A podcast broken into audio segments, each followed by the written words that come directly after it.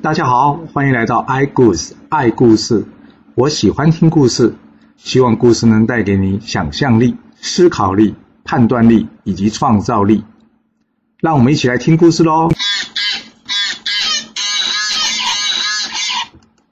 上次说到呢，姜子牙过了潼关，前面呢却是更大的挑战。到底是什么样的挑战呢？黄龙真人跟玉鼎真人告诉姜子牙。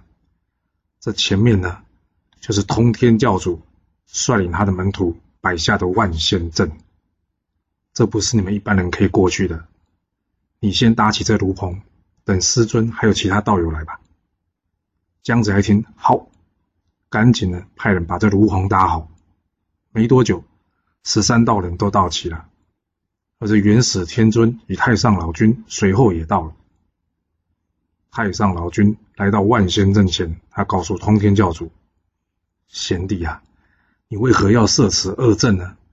难道你真的要搞到玉石俱焚、生灵涂炭，你才肯罢手吗？”通天教主说：“我们呢，相争本来是教内之事，结果呢，你却去请西方教的人来，还把我打了一顿。今天呢，除非你跟我都不再掌教，不然这件事我绝不罢休。”元始天尊听完了，也只好笑笑说：“看来我们还是得比试一下喽。”说完，通天教主转身布了一阵。他问太上老君：“你破得了这个阵吗？”太上老君说：“这个阵就是我创的，我怎么破不了呢？”这个阵叫做太极阵。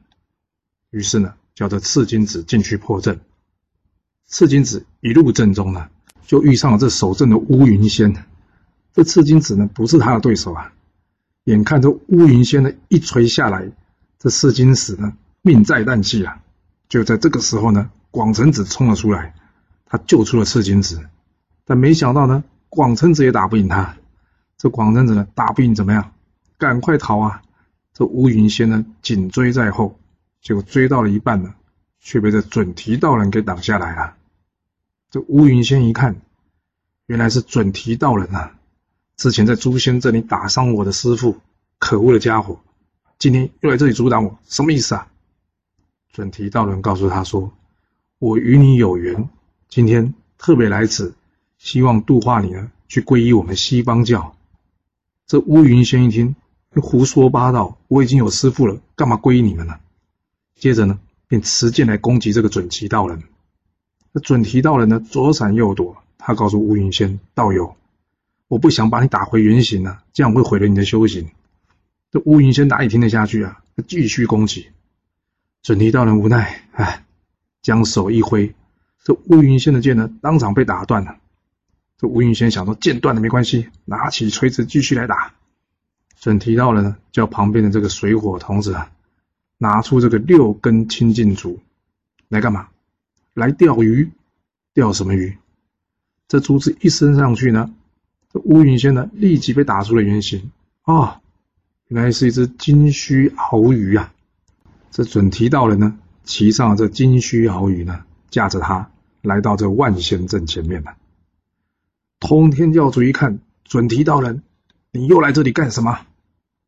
准提道人说：“我来带乌云仙呐，因为他跟我有缘，我想要带他回去西方修行。”哇！这通天教主听了怎么能接受啊？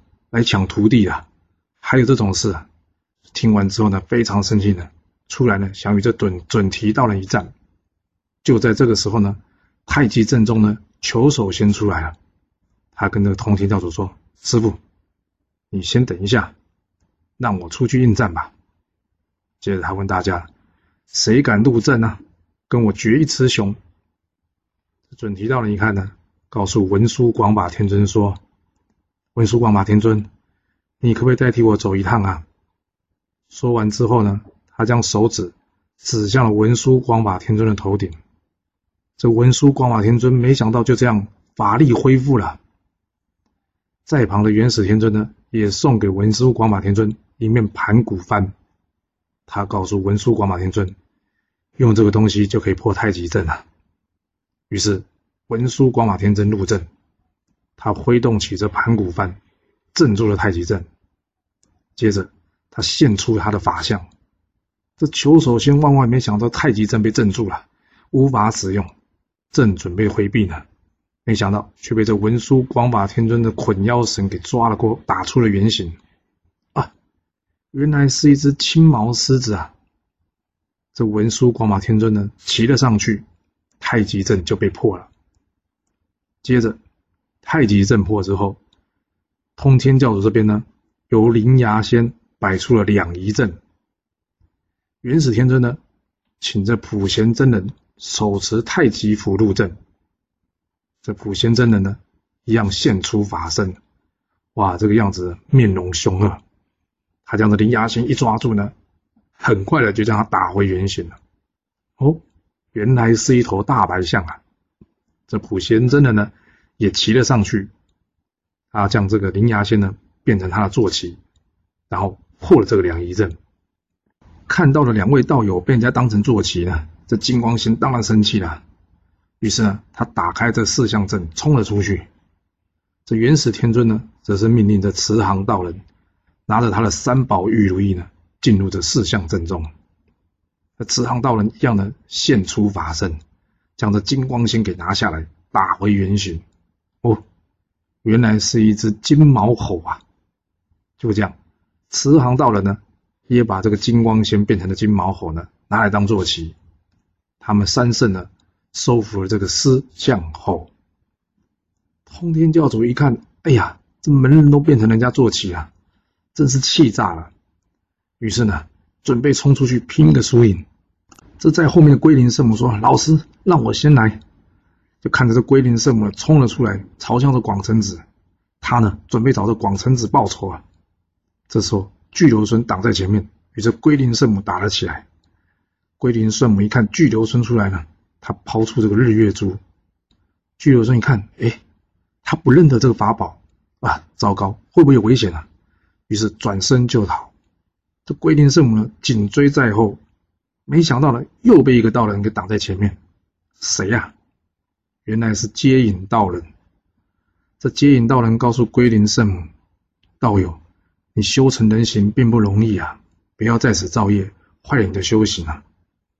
龟灵圣母说：“这不关你们西方教的事。”说完了，就拿这个日月珠呢来打接引道人。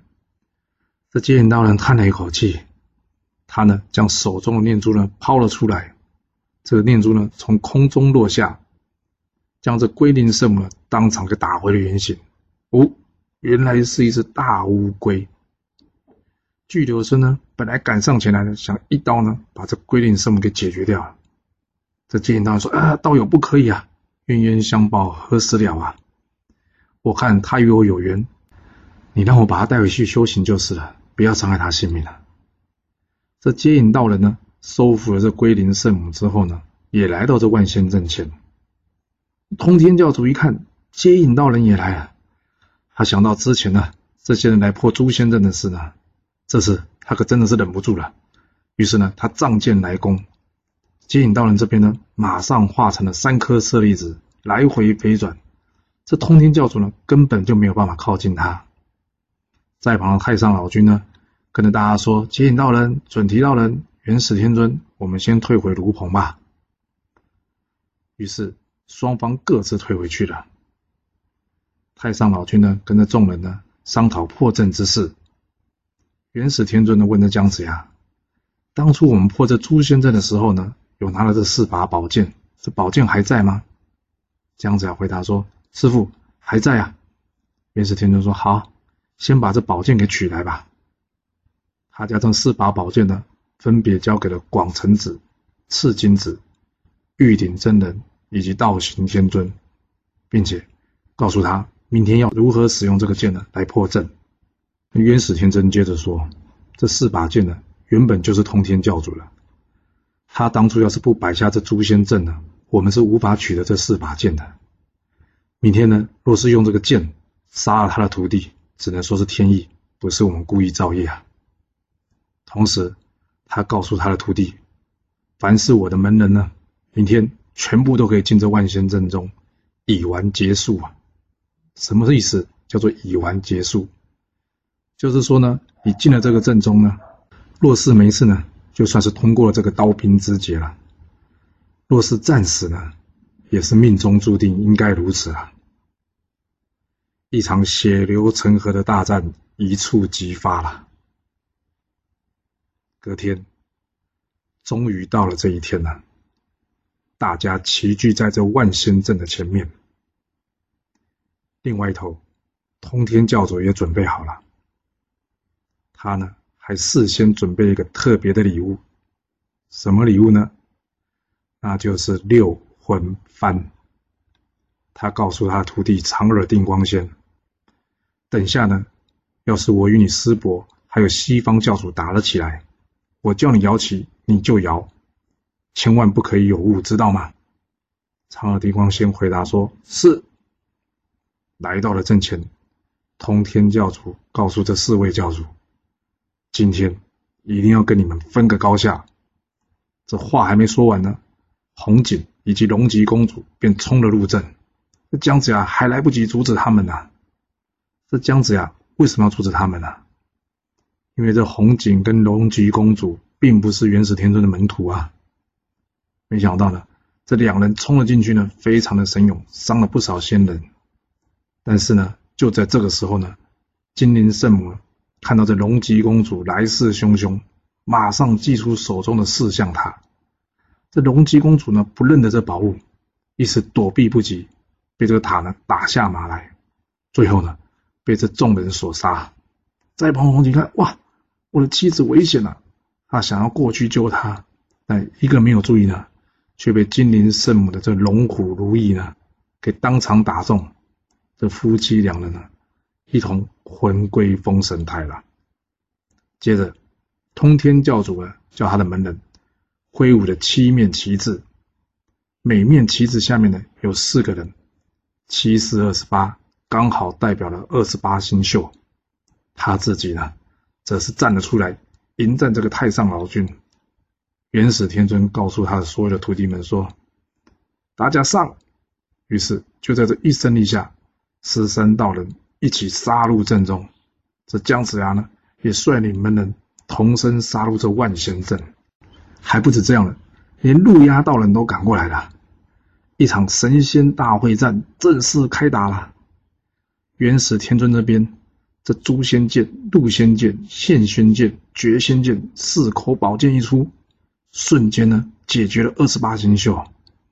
而这接引道人呢，则是打开了乾坤袋，他说呢，有缘的入袋随他回去修行。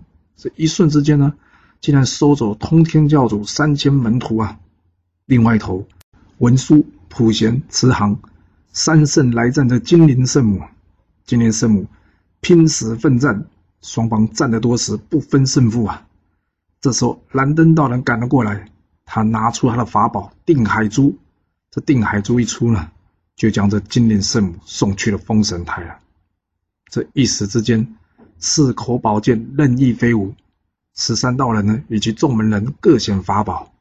姜子牙呢，急挥打身边，哪吒呢化成了三头八臂，这雷震子呢神棍乱打，杨戬呢则是左冲右突，一群人呢杀得天崩地裂啊！通天教主一看，哇，自己的徒弟万仙受难了，于是赶紧命令着长耳定光仙，给我摇动这六魂幡呐！哎，没下文，长耳定光仙。摇动这六魂幡呐，奇怪，不管通天教主如何呼唤，这六魂幡就是不见了。通天教主万万没想到，他的徒弟长耳定光仙，因为呢很仰慕这西方教，竟然不愿意出手伤了他们，结果带着这六魂幡躲了起来。哇，这关键性的背叛呢，让这通天教主这边兵败如山倒啊。这时他进。又拿不下这四位教主，退呢又怕这门徒取笑他，就在这个时候一不留神，这元始天尊的三宝玉如意呢打了下来，差点把他打下坐骑啊！在一旁的道人蚯蚓呐，一看苗头不对，想要逃离这万仙阵，却被这陆虾给追了上来。这路亚打开葫芦呢，说：“请宝贝转身。”就这样。把之前逃掉的这蚯蚓呢送去了封神台啊，而这准提道人呢也甚现出了法身来战这通天教主。通天教主呢，原本就气他们这西方教来管东方事呢，于是呢，再次仗剑来攻。准提到了呢，将他的七宝妙术一挥，没想到竟然将通天教主的剑给这个粉碎啊！通天教主一看，哇，这下真无胜算了，于是跳出阵外，转身便走。而这众人呢，也不去追赶他。随着通天教主离开呢，这万仙阵呢，瞬间被瓦解了。万仙阵被破之后呢，这四位教主呢。发现了躲在旁边的长耳定光仙，他们叫这长耳定光仙出来，别再躲了。这长耳定光仙呢，告诉这四位教主六魂幡的事。大家听了很惊讶，哎，想不到通天教主的门徒也有这样通晓事理的人呐！哎呀，真是福德深厚之人呐！于是准提道人呢，将这六魂幡拿了过来。他把上面呢姜子牙跟周武王的名字给拿掉，之后呢，他笑着对长耳定光仙说：“你摇摇看。”这长耳定光仙想说：“这棋不能摇啊，这样子你们会有危险啊。”准提道人说：“没事啊，叫你摇。”没想到呢，长耳定光仙呢摇动这六魂幡，结果四位教主完全不为所动。哇！长耳定光仙这时候才知道，原来通天教主安排的终极法宝也没效啊！这四个教主真是厉害啊！最后，长耳定光仙随着西方教去西方修行了。这通天教主虽然吃了个大亏，但是他能就这样子忍气吞声吗？没有，他还在想要怎么报仇呢。就在这个时候呢。他的师父红军道人驾到了。这红军道人一到呢，把这通天教主给骂了一顿。接着，他要这通天教主呢，跟着他去见太上老君跟元始天尊。这通天教主觉得好没面子啊，可是没办法，师傅要他去，他能不去吗？接着，这红军道人呢，带着通天教主来了。这时候，西方教呢以及众门人都尚未离开，大家一看到，哎呦，红军道人来了，于是个个上前打理啊。这红军道人呢，将太上老君、元始天尊、通天教主都叫来，当场为他们排解纷争，希望大家呢以后好好修行，不要再有争端了。接着，拿了三个仙丹给这三个人各自服下，这三个人呢。听了师傅的话呢，很乖的就把这个仙丹给吞下去了，但是不知道吞的是什么东西。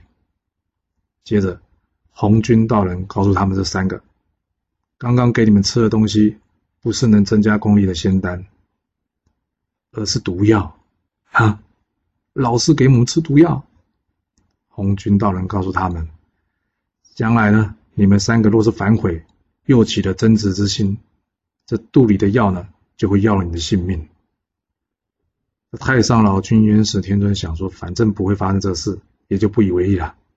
这通天教主呢，倒是好自警惕了。安排完之后呢，红军道人就告诉大家，都回去吧。于是众仙呢，就各自准备散去了。离开的时候呢，大家告诉姜子牙，自此一别，人间再难相见了。也就是说，后面的路得靠你自己完成了。说完，大家便各自离开了。而这路亚呢，在离开之前呢，则是把他的葫芦宝贝呢，交给了这个姜子牙。他告诉姜子牙，之后会有机会用到的。姜子牙谢过路亚之后呢，也跟他道别了。其实这申公豹呢，他也参加了万仙阵，不过呢。选错边了，他是站在通天教主这一边。哎，那他之前发的誓还算不算呢？他可能想说不算，可是他师父元始天尊可记得清楚的嘞。申公豹一看万仙阵被破，赶紧逃了。但是跑得掉吗？这元始天尊呢，马上找到了他，把他抓了回来，还真的就把他拿去塞了北海之眼，应了他的誓言了。这万仙阵已破，周瑜呢大军继续向前，终于来到了五关的最后一关——临潼关。这临潼关的守将是谁呢？临潼关的守将呢，叫做欧阳淳。这欧阳淳告诉下面将军啊，姜子牙来势汹汹啊，我们趁他远道而来，还没站稳脚步，先出城迎击他们。若是能胜，我们接下来继续与他战；若是打不赢，我们就坚守不出。于是呢，便派出他手下的将军卞金龙出战。而姜子牙大军呢，来到这临潼关下的，马上命着黄飞虎出阵。这黄飞虎神勇啊，不一下就斩这临潼关的副将卞金龙。卞金龙的儿子的卞吉听到父亲战死，他非常的难过，告诉欧阳春说，他要出战为父报仇。欧阳春想说，好，难得你一片孝心，就准你出战吧。于是这卞吉出去呢，就在这阵前呢。立了一张很大的旗子，这是什么旗啊？这个旗的名字叫做幽魂白骨旗。卞吉把这旗子立上去之后呢，便开始校正了。就周景这边呢，派出南宫氏，双方呢战了二三十回合，这卞吉呢翻身便走，南宫氏紧追在后。但是他没想到呢，当他通过这大旗的时候呢，不知道为什么突然间就昏了过去，当场。就被这卞吉给抓了起来。隔天，卞吉再次叫阵这黄飞虎，这黄飞虎呢也出去了。卞吉在故技重施，也把黄飞虎给抓了起来。在旁的黄明呢，本来想上前抢救的，没想到呢，才刚到这个旗下面，也是昏了过去。结果黄明也被抓了。周吉一看不对啊，怎么会这样？于是赶紧向着姜子牙报告。姜子牙呢，率领众将出来。这哪吒看出姜子牙，哎，丞相啊，你看那个旗子旁边是用人骨串起来的，上面还有朱砂符印，看起来有些鬼怪。我猜只要不要从那旗子下面经过，应该就没事了吧？这时候呢，欧阳纯出面叫战，双方呢还是这样，一方唇枪舌战，反正就是要对方投降，但对方没一个同意的。于是呢，这欧阳纯呢再次命着卞吉出战，姜子牙则是派了一阵子。双方呢打了没几回合呢，卞吉呢重施故技，败走回营。这雷震子呢飞了上去去追，心里想：嗯，不从旗子下走，那我从上面把它给打毁了就好了嘛。于是大棒一挥，打下这个棋子。他万万没想到呢，这棋子旁边呢。缠绕着妖气，这雷震子的棍子呢，才刚到这个棋子呢，却被这个妖气给冲倒了，当场不省人事，给跌了下来，也被这个变吉给抓了。这维护一看，哇，怎么回事啊？雷震子都昏倒了，于是呢，冲了上来。不过他知道这个棋子厉害啊，心里一想，嗯，我手上这降魔杵呢，专门是降妖伏魔的。于是呢，他将这降妖杵呢，往这大旗呢打了过去。但没想到降魔杵追大旗完全无效，竟然掉了下来，这让维护大吃一惊啊！这时候，卞吉掉过头来跟姜子牙说：“你别躲在后面，有本事站到前面来。”而哪吒听了这话呢，马上飞了出来，展开他的三头八臂。哇！哪吒这个突然间变出三头八臂的样子，真是常常吓到人了。这卞吉呢，没见过这个样子呢，一看呢。已经大吃一惊了，还来不及反应呢，结果被这哪吒乾坤圈呢给打了一下，当场受伤，退回营去。另外一旁呢，李靖呢则是冲了出来，斩掉灵潼关的一名副将。这欧阳纯呢非常生气呢，过来接战这个李靖，但没想到呢，周营这边的众将齐出啊，反正把欧阳纯围在这中间，哇，把这欧阳纯杀得汗流浃背啊。好不容易看准了机会，跳出阵中，赶快逃回这灵潼关。回到这灵潼关之后呢，欧阳春想说：“不行啊，他们实在太厉害了。”于是呢，赶紧写信给这曹哥呢，请求援军。曹哥这边呢，韦子启收到这个信呢，吓了一跳，什么？已经到这个临潼关了？天哪，这姜子牙几乎要兵临城下了！他赶紧跟着纣王报告。这时候纣王呢，还在跟他三个妖妃呢，在后宫饮酒作乐。哎，为什么是三妖啊？不是只有妲己跟喜妹吗？哦，原来是这妲己之前将这玉石琵琶精放在这摘星楼上，经过五年呢，吸取日月精华，这玉石琵琶精呢，已经呢又变回人形了。之后呢，他以妲己义妹的身份呢，进入这宫中，成为了王贵人，所以现在是山妖了。这纣王听到韦子启的报告。他也不知道哪根筋不对啊！突然间决定说：“好，我们赶紧上朝处理正事。”于是呢，到了朝上呢，大臣们推荐派这个邓坤、瑞吉前往临潼关救援。纣王一听，嗯，有道理，这两个很有本领。就在这临行之前呢，纣王还亲自为他们斟酒。哦，这个非常重要的动作，为什么呢？你看看，之前纣王有对谁？在临行之前为他们针灸啊，只有文太师，对不对？所以换句话说，其实纣王心里很知道，这战非常关键啊。这邓坤、瑞吉领命之后呢，立刻前往救援了。而临潼关这边呢，刚好土行孙呢押粮回到这周营了。他一看到，哎，这外面怎么有雷震子的棍子啊？哎，还有维护的降魔杵嘞？哎，怎么乱丢在地上嘞？那想起之前的事，哎，不可以随便乱捡，还是问一下姜子牙好了。于是呢，他跑过来问一下姜子牙，姜子牙则是把事情的原委告诉他。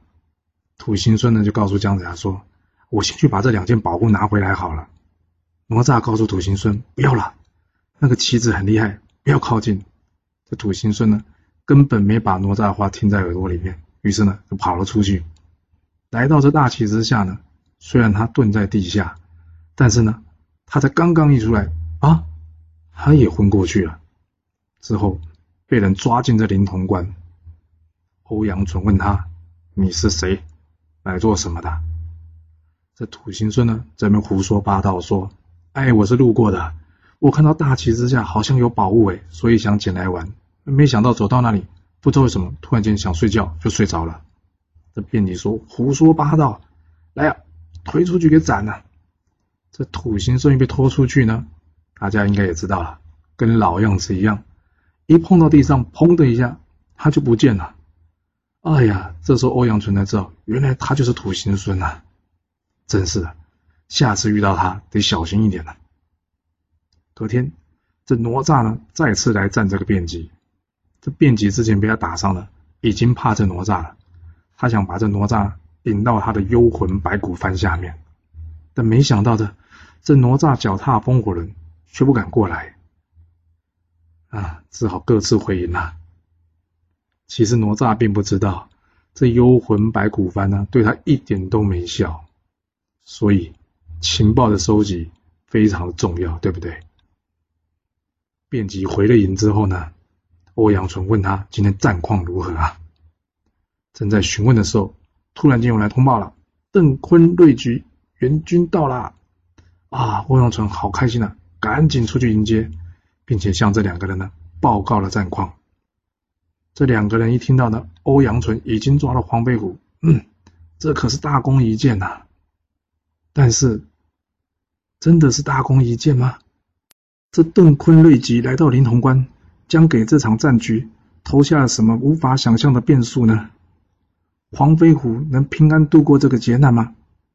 我们要到下次才能跟各位说喽。谢谢你来听我说故事，我们下次再见喽。